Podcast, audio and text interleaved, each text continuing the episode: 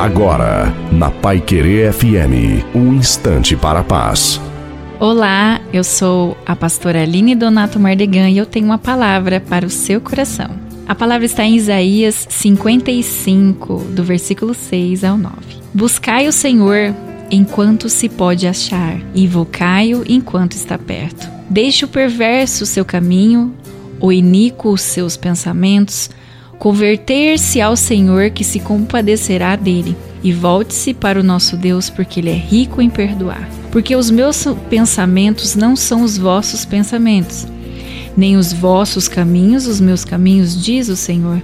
Porque assim como os céus são mais altos do que a terra, assim são os meus caminhos mais altos do que os vossos caminhos, e os meus pensamentos mais altos do que os vossos pensamentos.